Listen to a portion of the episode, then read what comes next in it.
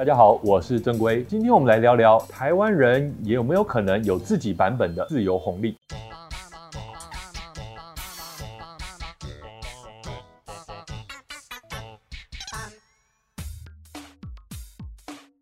杨安泽是美国民主党总统初选当中的黑马。如果你对他有点印象，大概是因为他的父母呢来自于台湾这样的一个背景，而他的竞选主轴是他打算给每一个年满十八岁的美国人每个月一千美元，他称之为自由红利。所谓的自由红利，其实就是无条件基本收入的一种。这是一种取代现有社会福利，并且衡量一般人维持他的生计啊，以及有意义的社交，还有休闲等等基本开支之后所需要的基本收入。杨安泽把无条件基本收入重新定义为红利，他把美国公民比拟为美国这个公司的股东。那么，既然公司有赚钱，GDP 不断增长，就应该拿到分红啊。自由红利的一部分就来自于美国政府本来就已经发放的各种补。另外一大部分呢，哎，将来自于像亚马逊啊、Google 啊、Facebook 等公司课得的增值税 VAT。那例如每一笔的电商交易、每一次的 Google 搜寻，以及每一个呃你看到的 FB 广告，那这份红利呢，不会因为谁比较穷或谁比较富有，就多给他一点或少给他一点。类似这样的制度啊，在一些矿产跟石油比较丰富的地方呢，已经实现了。像是杨安泽他常常在演说当中提到的，哎，美国阿拉斯加州的阿拉斯加永永久基金红利。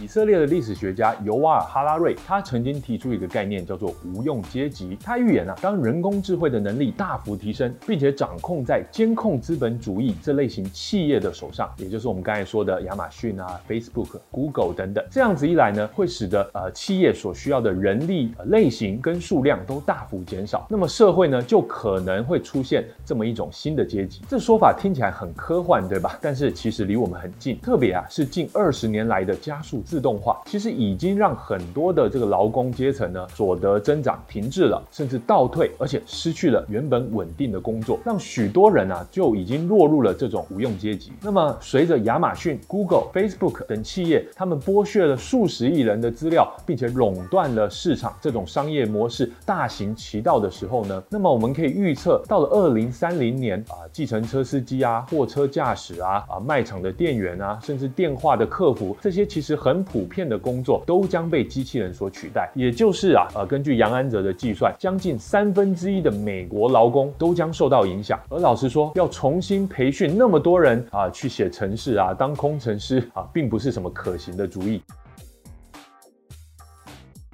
那么杨安泽就认为啊，既然资料跟科技被认为是二十一世纪的石油，那么就让整个美国都向阿拉斯加州来学习，不也蛮有道理的吗？所以啊，支持无条件基本收入的人认为，如果施行了这样的制度，其实可以有效的降低贫富差距。另外啊，因为基本收入的发放是一视同仁的，他不会去过问个人的财富状况，所以也可以消除啊我们一直以来给穷人贴上的一些标签，不会让他们以及其他人呢啊认为穷人。就是被施舍的一群人。另外，杨安泽以及他的支持者也认为，自由红利可以鼓励更多人去从事原本薪水不高啊、但具有社会意义的工作，不会再因为啊、某些工作在社会上赚不了太多钱就必须舍弃。例如家务工作、老人照护、呃艺术家、啊、独立记者，或是像我一样营运新媒体之类的。从产业面来看，其实也有好处啊、当人们不再被迫工作，其实反而可以促使公司呢去改善他们的工作环境，而且吸引到真。真正想要做事的人，这么一来啊，也会促进更多的企业采用先进的技术来取代重复性高的一些无趣的工作，还有一些血汗的工作。而发放给人民的这些自由红利，其实绝大多数啊，也会被消费者花掉，重新进入市场，活络经济。这样一来，对于企业的营收以及国家的税收都有助益。全民基本收入还有一个可能被忽略的优点，就是其实这么一来可以省下很多钱。怎么说呢？因为许多时候啊，政府为了社会公平啊，或或是阶级流动啊，会设计很多很多复杂的规定，还有限制，例如说，呃，课征富人税啊、奢侈税啊，或是呃，补助弱势族群等等的一些福利等等。但是其实啊，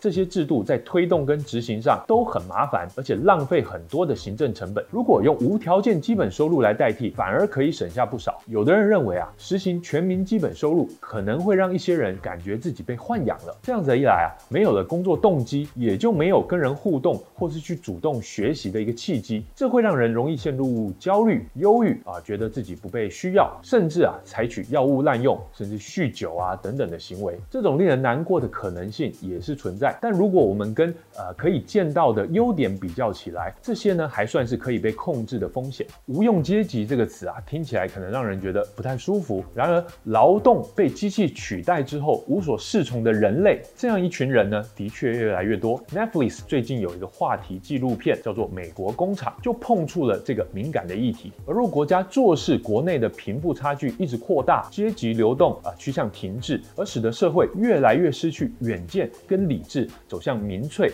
啊，甚至仇视一些代罪羔羊，像是移民啊、弱势啊等等的。这样子一来啊，所有人都要遭殃。杨安泽认为啊，他的民主党同侪们常常把川普当成是啊美国问题的本身，仿佛只要把川普换下来就可以让美国恢复正常。但他认为川普只是病症，病因其实是科技对美国劳工阶层的打击，而他开出的这帖自由红利药方呢，就是希望美国不要继续陷入左右之争，而是一起往前走。